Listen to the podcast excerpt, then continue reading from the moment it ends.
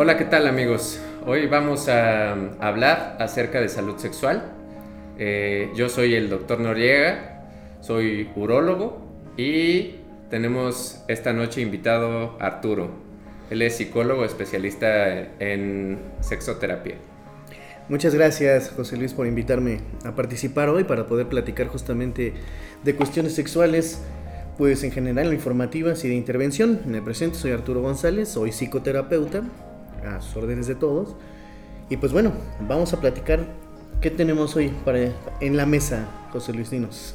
Eh, hoy quisiera tratar un tema bastante importante, Arturo, eh, que es la disfunción eréctil. Muy interesante, ¿eh? Muy interesante, muy interesante. No sé cómo veas tú de frecuente la incidencia de, esta enfermedad, eh, hablando pues en la salud mental. Bastante. Mira, yo no te podría asegurar ahorita números en la clínica de cuánto lo podemos tener, pero yo sí te podría decir que de, ¿qué será? De cada 10 hombres que, que, nos llegan justamente en, en edad de sexualmente activa, pues yo creo que sí, tres traen una bronquilla ahí, fácil. Aquí lo interesante sería diferenciarlo. No sé cuántos más o menos manejes tú y, que tú primero nos platicaras cómo está la índole urológica y cómo es que se origina o cuál es el problema desde allá. Claro, eh, pues es un número bastante grande de pacientes a partir de los 50 o 60 años que presenten este tipo de patología. La disfunción eréctil, la causa más común es la vascular. Entonces, todos los esfuerzos médicos han sido eh, orientados hacia tratar e incidir sobre esta causa, ¿no? Pero hay una gama amplia de causas de la disfunción eréctil. Entonces, es por eso que, preocupado por ese, esa falta de terapia mental, eh, pues acudo a ti para que nos puedas explicar este, cómo podemos incidir sobre este tema aparte del área médica, ¿no? Claro, mm, mira, primero que nada entender la disfunción eréctil desde el área psicológica eh, es la base, ¿no? Principalmente yo pienso que para diferenciarla desde nuestra trinchera, que finalmente quien termina definiéndolo con exactitud es la ayuda del urólogo totalmente. La disfunción eréctil acá está catalogada sobre todo en muchas características de los trastornos ansiógenos, principalmente. ¿A qué se refiere el trastorno ansiógeno? Cumple cierto tipo de características emocionales y, fisiológicas. Emocionales como ansiedad, angustia, nerviosismo, estrés y todos este tipo de sentimientos relacionados a la emoción básica de miedo. Entonces del miedo empezamos a desprender todo esto, ansiedad, estrés, angustia, el llamado conocido nerviosismo. Pero tú mejor que yo incluso sabes que este tipo de sentimientos tienen una índole fisiológica. Entonces hay taquicardias, por ejemplo, que es lo que nosotros ubicamos, llega a haber temblor, llega a haber mucho, mucha presión en el pecho, puede escalar a dolores de cabeza, justamente, y dolores gástricos, inclusive padecimientos gástricos, y determinantemente influye a nivel somático, es decir, que toda esta característica psicológica llega a influir directamente, pues en este caso, en, los genitales. Aunado a esto que estamos manejando, justamente, está la parte cognitiva. Cognitivo significa pensar, pensamiento. Digo, una gran definición, pero en este momento no es ello. Lo que pensamos. Aquí es donde encuentra una parte fundamental de la disfunción eréctil Debido justamente que la, característica principal que tenemos aquí, te voy a dar varias, pero una que quisiera tocar que me parece muy interesante es la educación y la cultura que tenemos los hombres. Partimos nosotros justamente de una crianza y de una educación donde el hombre siempre debe querer tener sexo para empezar y siempre debe de poder tener sexo. Ah, ahí puedes añadirle cultura de contenido, de pornografía, los amigos, un sinnúmero. Entonces, el hombre está prácticamente incapacitado para identificar cuando no quiere tener relaciones sexuales. desde la parte psicológica se identifica que muchas veces trata de forzarse por este tipo de elementos y por mucha parte de cultura que, pues bueno, me doy el chance de decirlo, pueden ser hasta machistas, pero en, en, impacto al hombre. Entonces, a la hora de forzarse sin ganas incluso de tener relaciones sexuales, pues puede tener un desempeño pues deficiente o no el mismo que si tuviera deseo sexual. Puede deberse a eso, yo creo que tú nos puedes explicar más ahorita, que puede deberse a cansancio o algo por el estilo, yo creo que tú ahí eres el, experto que ahorita lo puede añadir. Pero puede tener algún momento donde no tuvo el desempeño óptimo, donde no hubo excitación sexual, donde no hubo erección, que puede ser multifactorial.